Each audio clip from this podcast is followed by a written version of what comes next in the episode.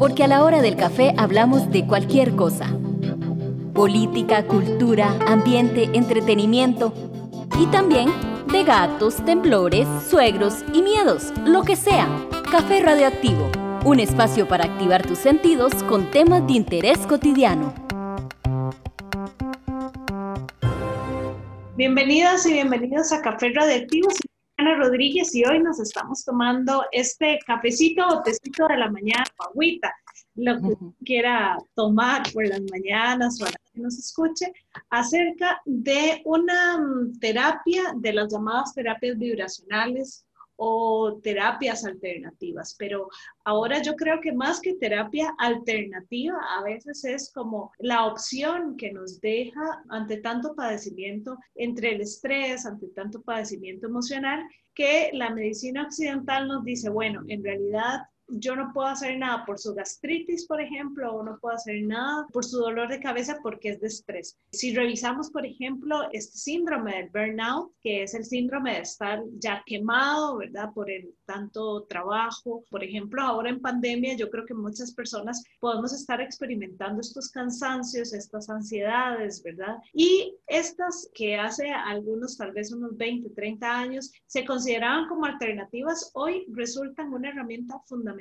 para el tratamiento y para el, el bailar con estos padecimientos modernos. Para eso nos acompaña Laura, quien es reikista, no sé si, si, está, si está bien dicho el término, nos va a contar también cómo empezó en este mundo del reiki y de todas las terapias vibracionales ¿Y cuáles son esos beneficios que nos traen a nuestra vida? ¿Por qué te sedujo tanto el Reiki?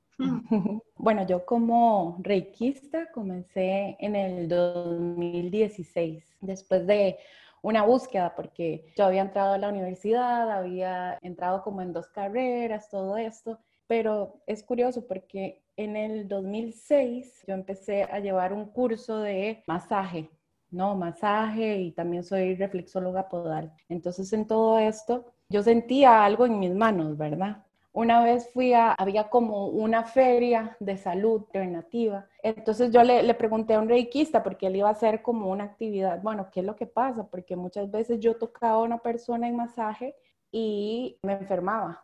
Entonces él me, él me explicó, ¿verdad? Bueno, usted es un canal natural. Y yo decía, canal natural, ¿qué es esto? ¿Con qué se come, verdad?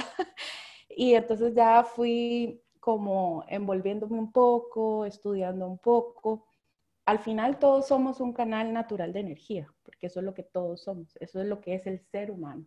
Por eso es que a nosotros nos afectan muchas cosas, nos afectan las emociones, las propias, las de las personas que están en nuestro entorno. Entonces empecé a interesarme en el tema y después como de, de, una crisis profesional en mi trabajo y a nivel personal, yo dije, no, o sea, yo ya necesito enfocarme en lo que mi madre me parió para hacer en este mundo, ¿verdad? Que es mi misión de, de poder trabajar con la sanación de las personas. Entonces, gracias a, a, una amiga que ya había pasado por todo el proceso y se había instruido como maestra de Reiki, hicimos la iniciación de Reiki y empecé a trabajar con el Reiki, que para mí, o sea, el día de la iniciación, que dentro de la iniciación se hace una meditación, fue así como, ya llegué a casa, esta es su casa. Para mí fue así como una conexión impresionante de, de realmente reconocerse uno dentro de lo que uno es y a partir de ahí ya empecé a trabajar y a formarme, ¿verdad? llevando todas las iniciaciones, porque el Reiki lleva sus iniciaciones, ¿verdad? Nosotros tenemos nuestra, nuestra depuración, nuestra preparación, ¿verdad? Tanto a nivel teórico como a nivel vivencial. Hay tres niveles de Reiki. El tercero ya es el de la maestría y cada iniciación tiene su, su peculiaridad. Pasamos por 21 días de iniciación en donde nosotros nos preparamos también a nivel de alimentación, porque eso es importante, ¿verdad? Mucha alimentación de la que nosotros llevamos a nosotros nos bloquea en ciertos aspectos para poder recibir toda la información que está ahí en el universo. O sea, el universo es como una nube en donde hay un montón de información. Y toda la información está disponible. Pero si uno se conecta con un Wi-Fi que esté bien estable y que tenga buena conexión, para allá vamos a accesar toda esa información, ¿verdad? Entonces fue como todo un proceso de iniciación. Recuerdo en el primer nivel, ese día yo lo hice y ya hice toda la iniciación.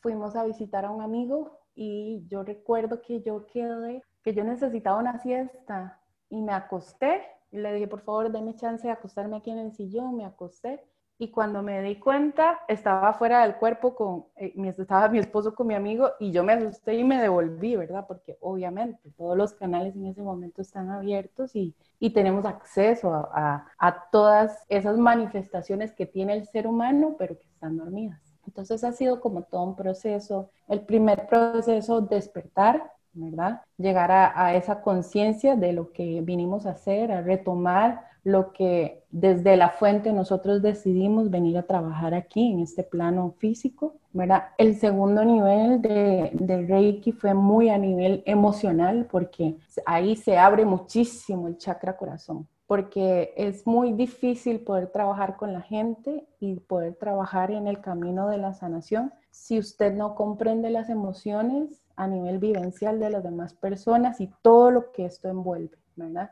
Y ya en el tercer nivel es como un encuentro con su maestro interior. Y con el maestro Reiki que cada uno tiene. Laura, cuando uno escucha esto, muchas personas pueden tener como temores, ¿verdad? Porque estamos hablando de cosas que a veces la cabeza o la racionalidad no puede comprender, ¿verdad? Y hay muchas personas que nos dicen, bueno, las terapias vibracionales yo se las puedo explicar, pero hay que vivirlas. Pero, ¿cómo podríamos hablar de algunos de los mitos del Reiki? Y si hay alguna persona que tal vez oyéndonos se pueda asustar, en realidad, ¿qué se necesita para hacer Reiki?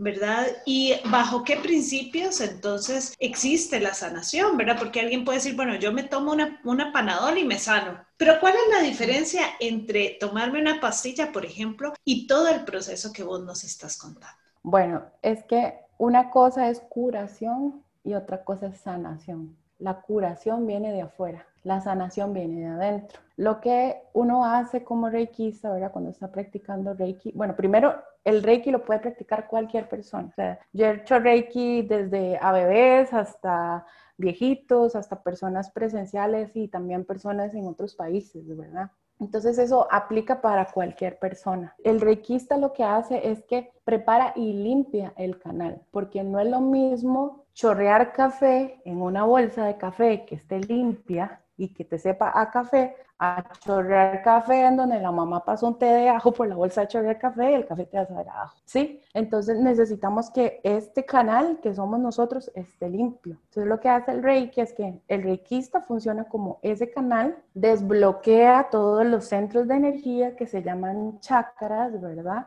¿Por qué? Porque muchas veces hay o exceso de energía en ese chakra o carencia de energía en ese chakra. La palabra chakra viene de la palabra en sánscrito que significa rueda, es como una rueda, es una rueda de energía. Yo digo que es como un enchufe, ¿ok? En donde uno puede enchufarse desde ahí, aprovechar la energía o no. Si el enchufe, por ejemplo, tiene ahí un, nido de hormigas, por más que vos trates de enchufar el radio, no vas a poder porque no te llega la energía. Entonces lo que hacemos es que se limpia a través de la energía ese enchufe para que la energía pueda fluir correctamente, ¿ok? Entonces el requista lo que hace es ir armonizando esos centros de energía para que la energía divina del universo, ¿verdad? La, energía de alta frecuencia que está disponible en el universo pueda fluir a través de todos estos centros de energía. ¿okay? Una vez eso esté en armonía y esté con un funcionamiento óptico, ahí viene la sanación. Pero la sanación no la hago yo, ni la hace la energía del Reiki. La sanación viene de la propia persona. ¿Ok? Porque el cuerpo tiene la capacidad propia de regenerarse, de sanarse y de funcionar a un nivel óptimo de energía. Entonces, ¿qué es lo que pasa? Muchas veces estos chakras son afectados por emociones, ¿verdad? La emoción es muy importante dentro del cuerpo, porque dependiendo de la emoción, así afecta un órgano. Pero cada órgano tiene sus emociones específicas. Entonces, por ejemplo, ahora vos hablabas de la gastritis. Bueno, todo lo que tiene que ver con digestión es, bueno, ¿cómo estoy yo digiriendo esta información? ¿Cómo estoy digiriendo yo esta emoción y esta etapa de mi vida? Entonces uno a veces dice, no, es que no lo puedo digerir esta situación yo no me la trago, ¿verdad? Es que esta persona yo no me la paso. Inmediatamente el estómago está escuchando todo esto porque es parte de nuestro cuerpo, es parte de toda la función integral del ser humano y dice, no, aquí yo esto no me lo trago, esto no lo digiero, esto me tiene pegado, esto yo no lo voto, y entonces él empieza a funcionar en orden a eso que yo le estoy diciendo y que estoy sintiendo. Hay una cosa que es muy importante, las emociones son una vibración y nosotros somos vibración, frecuencia y energía. Entonces, a partir de esa integralidad que tienen todas estas terapias alternativas, esa es la diferencia entre curación y sanación, porque una va a nivel integral, está tomando en cuenta todas las cosas a nivel físico, o sea, mis rutinas, mis alimentaciones, todas mis costumbres, está tomando en cuenta mi manera de pensar. Mi manera de pensar son programaciones, ¿verdad? Son herencias transgeneracionales que nos estamos pasando de una generación a otra de diferentes maneras, Y también las emociones, o sea, cómo yo estoy reaccionando, cómo lo estoy sintiendo a nivel emocional cada situación. Laura, también donde estabas hablando, recuerdo que las emociones duran solamente tres segundos, ¿verdad? Todo el resto lo sostenemos a partir de, diríamos popularmente, como cuando me empiezo a carbonear. Ajá. Entonces me empiezo a carbonear en la emoción, pero la emoción realmente, ¿verdad? De acuerdo con estudios científicos y tal, solamente dura tres segundos, ¿verdad? Y algo también de lo que mencionabas es que el estómago es este ente tan importante, ¿verdad? Se ha descubierto que hay células, neuronas en el estómago, ¿verdad? Entonces, de alguna manera es nuestro primer cerebro y también pensamos con el estómago. Por eso es muy interesante cuando una también siente mariposas en el estómago. Es decir, somos un ente vivo Completamente vivo. O sea, y no solo hay neuronas en el estómago, tenemos neuronas en el corazón, que son mucho más evolucionadas que las neuronas que están en el cerebro, porque ellas no han, yo ahí no digo evolucionado, tal vez involucionado como en cierto aspecto del cerebro por miedo y por este deseo de supervivencia ha aprendido a desconfiar. Por ejemplo, las neuronas del corazón te dicen al 100%, por eso es que uno dice, uno tiene una corazonada. En Japón hicieron un estudio acerca de las corazonadas y dice que el 99.9% de las corazonadas son reales, porque el corazón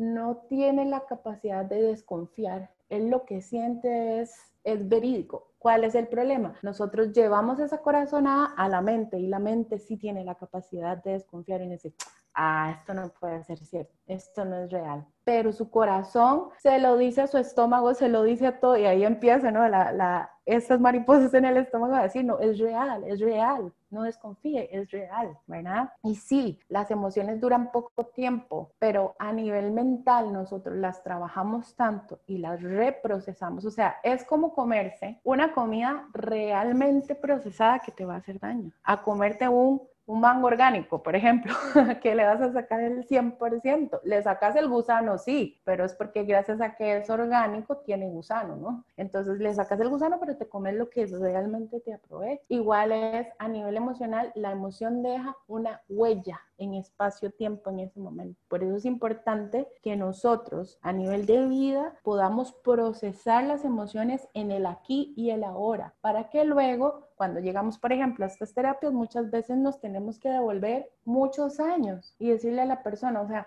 por favor procese esto que le pasó a los 15 años porque la huella energética está ahí y esa huella energética le está dañando sus riñones porque los riñones tienen que ver con su niño interno. Entonces por eso usted está experimentando esto. Entonces si vivimos en el aquí y en el ahora, todo va siendo cada vez más holístico, o sea, cada vez más integral. Eh, estamos hablando de un cambio de paradigma, ¿verdad? Estamos hablando de confiar en el cuerpo, ¿verdad? Confiar en esta materialidad que tenemos tenemos que no está mal, ¿verdad? Mi, mi, cuerpo está bien con todo lo que, lo que tiene para vivir y a partir de esto yo experimento la realidad y puedo a partir, digamos, de esta experiencia corporal, pues relacionarme con otras personas, con la naturaleza, con otros seres, ¿verdad? Incluso con otras creencias divinas, ¿verdad? En Dios, dioses o, la creencia que tengamos. Entonces, me gusta porque es este pensar que también somos otra cosa y a veces pensamos, cuando hablabas de la bolsa de chorrear, pensaba yo, por ejemplo, cuando queremos tener esperanza, pero realmente estamos tan turbadas de un montón de cosas, ¿verdad? Tan llenas de otro montón de cosas, que en realidad, ¿cuál es el campo que le dejamos a la esperanza, ¿verdad? Bueno, las emociones lindas también necesitan, para poder existir, necesitan estar en una tierra fértil, ¿verdad? Vamos a, a ir cerrando, pero yo quisiera Laura, que vos nos dejaras con dos cosas. ¿Qué sería lo más importante que nos tenemos que llevar de, esta conversación? Un poco también a través de toda tu experiencia como reikista y que nos des también tus coordenadas de contacto por si alguien queda como motivado, motivado y quiere probar esta técnica para su propio bienestar. A mí me gustaría dejarles con que el ser humano tiene un potencial ilimitado que por años la sociedad y el sistema nos ha querido llevar a desconfiar en cada paso que nosotros damos. Pero esa desconfianza viene del miedo terrible que existe de que el ser humano se dé cuenta de que es así, de que tiene una capacidad ilimitada de curación, de sanación y de expansión. El Reiki lo que me ha enseñado a través del tiempo es que los límites son básicamente mentales. Nosotros podemos llegar a cualquier lado desde el amor y desde la luz que no ha sido penetrado por mucho tiempo, porque el Reiki, por ejemplo, también maneja, se maneja a nivel de distancia. ¿verdad? Reiki a distancia y todo el mundo cree, ¿cómo, ¿cómo va a funcionar? Pero funciona. O sea, yo tuve una paciente que los primeros días yo la traté a nivel de distancia porque ella estaba en Cuba con un tumor en la vejiga. Luego fui días presenciales hasta allá para tratarla a ella. Fueron 21 días de Reiki. En esos 21 días, ese tumor pasó de 31 centímetros a 20 centímetros. ¿Ok? Entonces, ¿qué es lo que pasa? Cuando la energía funciona de una manera óptima, armoniosa, todo se alinea. El miedo que nosotros ahorita estamos viviendo, que se siente, que lo golpea uno cuando uno sale de su casa y hasta cuando está dentro de su casa, es simplemente un espacio vacío que quedó en nuestro corazón que no se ha llenado completamente de amor. Entonces, eso es lo que nosotros tenemos que buscar ahora. Todo lo que nos vibre, más allá de lo que pensemos, lo que nos vibre, lo que cuando uno cierra sus ojos y le vibra con todo su ser, sígalo, vaya hacia allá porque su alma le está dando una pauta muy importante, ¿verdad? Eso es muy importante, que nosotros sigamos nuestro instinto, nuestro corazón, no el instinto animal de supervivencia, no, sino el que te hace sentir elevado. Es muy importante que recurran a todas las terapias que ahorita están saliendo. Yo sé que ahorita hay como mucha promoción y hay como un boom. No es porque esto sea una moda, es porque la humanidad está preparada ya para caminar en la nueva tierra, que es la tierra integral, desde el amor, desde la luz y desde el centro. Mis coordenadas son, bueno, yo, mi teléfono es el 8708-3378 y en Instagram me pueden encontrar como adentro guion bajo terapias holísticas. Con muchísimo gusto se les puede brindar información, ¿verdad? Son, son temas muy amplios pero están a disposición ahora para, para toda nuestra asimilación y todo lo que ya nosotros estamos listos para empezar a caminar juntos. Ella es Laura Hernández, reikista, quien nos acompañó hoy tomándonos este cafecito, este té, y que le puede acompañar también a usted si tiene dudas en adentro-bajo terapias holísticas. Ahí la puede encontrar en Instagram o si no también en el 8708 3378. Exactamente. Muchísimas gracias, Laura, y nos encontramos en otro Café Radioactivo. Muchísimas gracias, Lorena. Un espacio producido por Radio U desde la Universidad de Costa Rica.